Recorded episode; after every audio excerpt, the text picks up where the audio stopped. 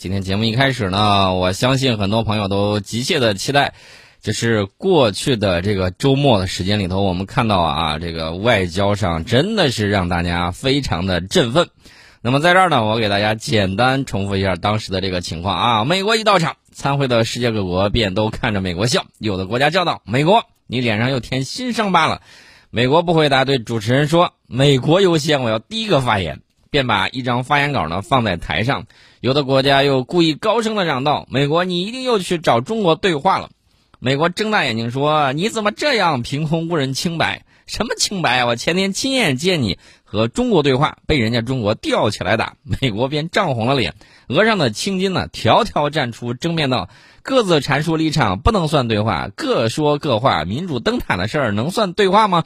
接连呢便是难懂的话，什么普世价值、什么人权之类的，引得众国都哄笑起来。会场内外呢充满了快活的空气，基本上大概就是这个样子啊。这个大家看到了，王毅外长啊等等，这个表现非常的好。然后呢，这个布林肯呢这个表现，人家美国媒体当时就不干了啊。美国媒体说：“哎呀，这是什么样的情况呢？”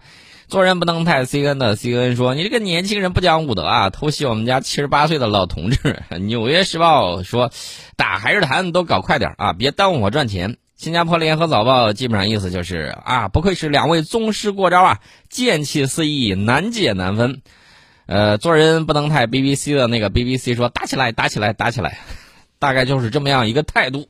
啊，这也给大家都说到了，这个大家大致对当时的情况有所了解，这个咱就不多做重复。比较有意思的什么呢？比较有意思的，其实恰恰是这个《纽约时报》啊，甚至呢被有些人认为《纽约时报》是不是被盗号了，还是被收购了？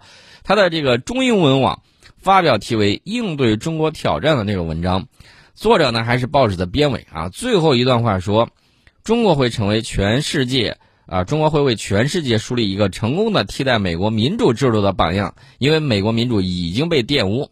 这一段呢，作为重点被报纸的推特转发。啊，英文它不光是对内的这个中文，它对他们自己的这个英文也一样。啊，这个就非常非常有意思了。原话大概是怎么说的呢？在中国构成的所有威胁中，最大的一个可能就是它为全世界树立了一个成功替代美国民主制度的榜样。而后者呢，已经被经济不平等、种族动乱和暴乱所玷污。为了有效对抗中国，美国人必须肃清内务，并提醒全世界和他们自己：民主能仍为呃能呃仍能为普通民众带来福音啊！这是这个他们自己的这个说法啊。这个说法怎么说呢？这个《纽约时报》呢，相对来说呢，还是比较这个操心自己啊。当然了，大家也看到了，我们操作猛如虎，网上的公知静如鸡啊，基本上没有什么反应。呃，而且呢，这个里头有很多的小插曲。你比如说，中美高层对话，然后呢，刚刚结束，这个拜登可能有点吃不消啊，这个上到这个空军一号上，准备去佐治亚州的时候，在梯子上狼狈的这个滑倒了，连摔三回，这连中三元啊！我估计撒切尔夫人可能都自愧不如，可以去买彩票了。那么结果呢？大家看到了啊！大家看到了这个情况，有两种恶搞的。一种恶搞呢是小特朗普，小特朗普呢马上发了他爹啊，打高尔夫球，打一杆，邦叽一下，那个球就打到了这个，呃，瞌睡桥的这个头上啊，瞌睡桥摔了一下，然后打第二下又摔了一下，打第三下又摔了一下。还有人把前两天。这个拜登呢说普京总统你是杀手，然后呢把这个图给 P 出来了。普京总统他有一个打狙击枪的一个视频啊，打一发，然后呢这一下这个这个谁这个拜登呢就在梯子上摔了一下啊，打一发就摔了一下，打一发又摔了一下。大家纷纷把这些梗呢都玩坏了。本来呢，我也以为布林肯这个伊拉克战争时期就开始进入美帝核心圈的老臣，来到两军阵前必有高论啊！结果还是这堆粗鄙之语嘛，这 事儿嘛，确实他活该，老是整这个国内矛盾、国外转移，拿反华做政治动员，动员得来的资源回头再拿去搞党争。所以呢，大家看啊，尽管中美两国在国际竞争上有战略级的矛盾，但是美国那边其实没有太想好啊，这个国务卿布林肯更没有想好。这老哥呢，不是打伊拉克，就是整阿富汗、巴基斯坦和伊朗啊。面对中国这个同等体量的这个对手，他肯定也不知道该说啥啊。这个推特上大家去看啊，去看一下这个美美国这个表现，但是呢，有有两个国家甜美最厉害，一个是日本，一个是韩国。呃，这个推特上有代表了一部分民意吧，最起码他们表示啊，说这个中国不懂外交规矩，其实恰恰是他们不懂待客之道。但是骂布林肯最厉害的还是美国人自己，共和党和懂王的粉儿啊，大骂民主党丧权辱国啊，从来没有一个国务卿被指着鼻子骂了十五分钟，这是他们的这个意见啊，至于他们怎么说，咱就不管他了，这是他们的这个情况。呃，所以说呢，这个美国面对的是一个不同以往的全新的对手，呃，这个怎么说呢？美国要问，敢问酒桶大哥何方神圣？我们可以告诉他，鄙人新中国，啊，这是大家看到了这个情况。我我给大家解释一下，为啥这个美国代表这个表现呢如此之菜鸡啊？这俩人都顾问出身啊，只会出主意不会执行啊，一碰到硬茬子就慌了啊！大家可以看啊，两个。大拿面对两个菜鸡，那当然是游刃有余、咄咄逼人。所以说呢，你看到这个美国疲于招架，这个颓势已现，呃，所以说呢，杨洁篪那一番话，我觉得说的非常对。你们没有资格在中国的面前说，你们从实力的地位出发同中国谈话，比实力，咱比一比，是你抗疫有实力，还是我们抗疫有实力啊？是你制造业有实力，还是我们制造业有实力？你从哪个角度去看？都不觉得你会说出来。我从实力的地位出发，从实力咱比一比实力嘛。你搞不清楚情况了是怎么回事？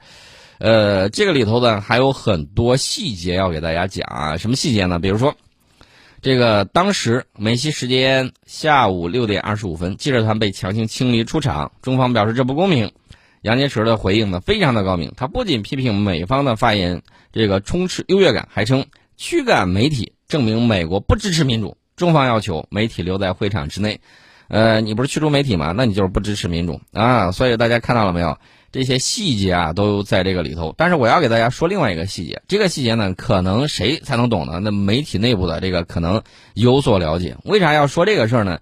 你就知道这家伙比较阴损在哪儿呢？美方报道那段视频呢，其实。呃，他剪辑剪辑，然后呢，尽量不让咱们这个话在他们那儿传播，但是呢挡不住啊。这个因为上传视频的太多，他们怎么办呢？把那段视频呢用那个音频滤镜啊。美国代表和翻译发言非常清晰。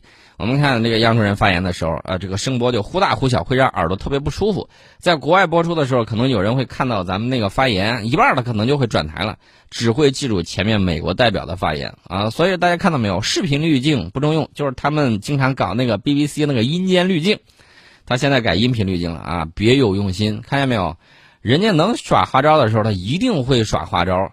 那在这儿呢，我再给大家提个醒啊，怎么样去对付他？啊，这个一一定要给大家说一下。这个说出来的时候呢，大家应该注意啊。这个确确实，当年伟人在看待他们的时候，看的是非常非常的清楚。我们可以重温一下那段话：美帝国主义和一切反动派都是纸老虎啊，这是第一句。第二句，美帝国主义者很傲慢，凡是可以不讲理的地方就一定不讲理，要是讲一点理的话，那是被逼的不得已了。还有第三句话。可让的或不能不让的，看准时机让。美国蛮横无理时不能让步，虚张声势时不能让步，不起作用时不能让步，让步必须能扭转局势啊！这是当年伟人啊的三个论断，非常非常的重要。另外呢，大家也都看到了啊，这个网上的这个情况呢，还有其他国家记者啊，比如说现场的这个土耳其的这个记者就说，时代确实在变。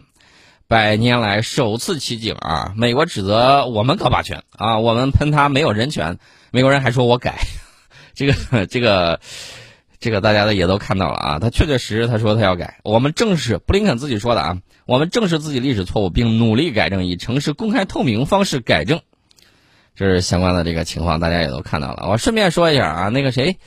那个 BBC 以后不要用阴间滤镜了啊，直接拍菲利普亲王住院之后回家那张照片，你不用阴间滤镜，你都能够看得到，那感觉像这个电影里头有一个西方传统的一个什么之类的这个造型，你可以看一看，特别像啊，不用化妆，跟那个帕尔帕廷长得比较像啊，传黑夜传说里面的维克多长老。你看一看啊，你放美食滤镜也救不了啊！这是腐朽的封建帝王啊，就是这个样子啊。这个情况呢，自己看啊，咱就不多说这个事情了。关于过去的事情，我们给大家已经讲了，过去几天的事情我们已经讲的很清楚了。这个关键在于什么呢？关键在于他们自己不知道按实力说话啊，光想着凭自己的这个想象之中去办事儿。你知道今年这个工业生产总值跟中国比，咱不说今年了哈，前头几年你挨个算，我们大概是美日德之和加起来还要多，美日德之和。美国自己扒拉扒拉自己的历史，当年当年啊，自己的这个工业制造产值啊总值啊超过了英国是哪一年？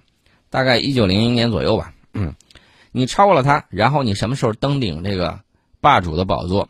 用了将近五十年的时间，其实就是四十多年。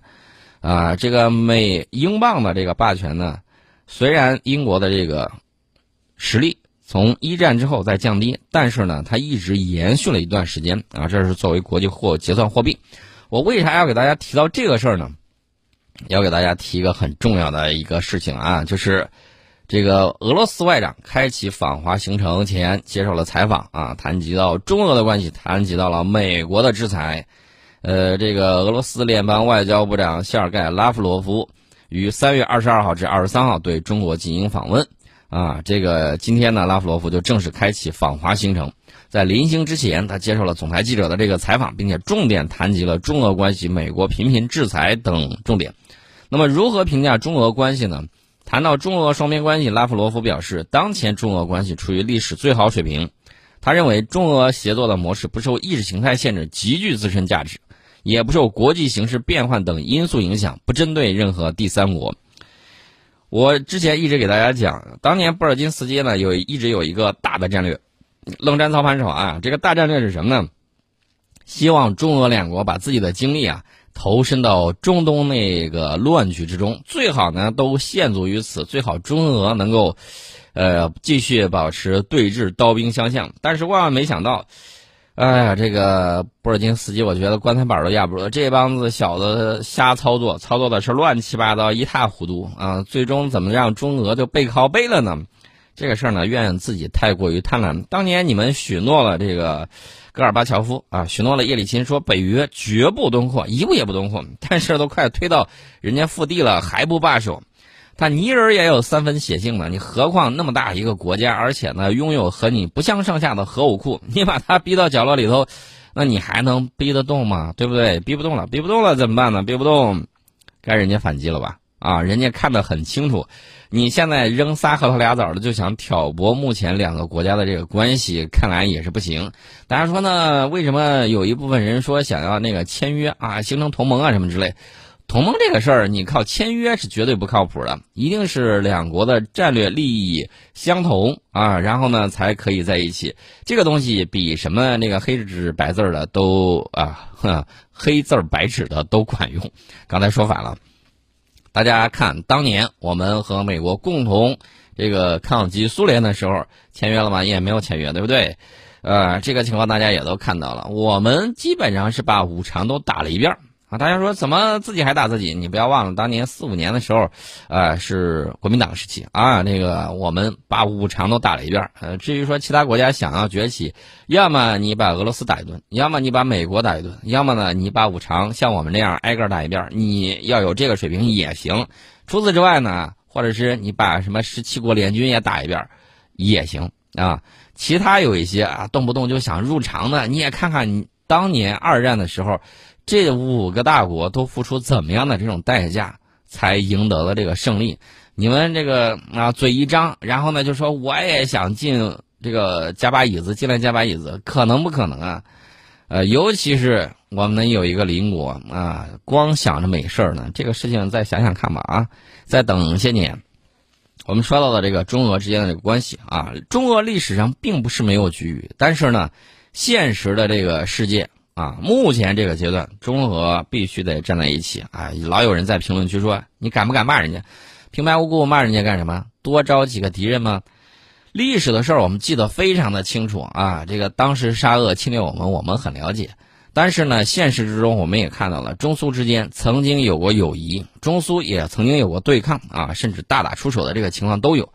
但是历史的车轮是在不断的变化之中，没有永恒的这个。朋友，国际之间啊，国国与国之间只有永恒的利益。但是我们希望能够将来推行什么王道？王道的这个概念就是大家一起努力来奋斗啊！不，我说所说的王道是区别于美国的这个霸道。美国的霸道就是你们都不能好，然后呢就我自己好，然后呢谁要出头我就揍谁。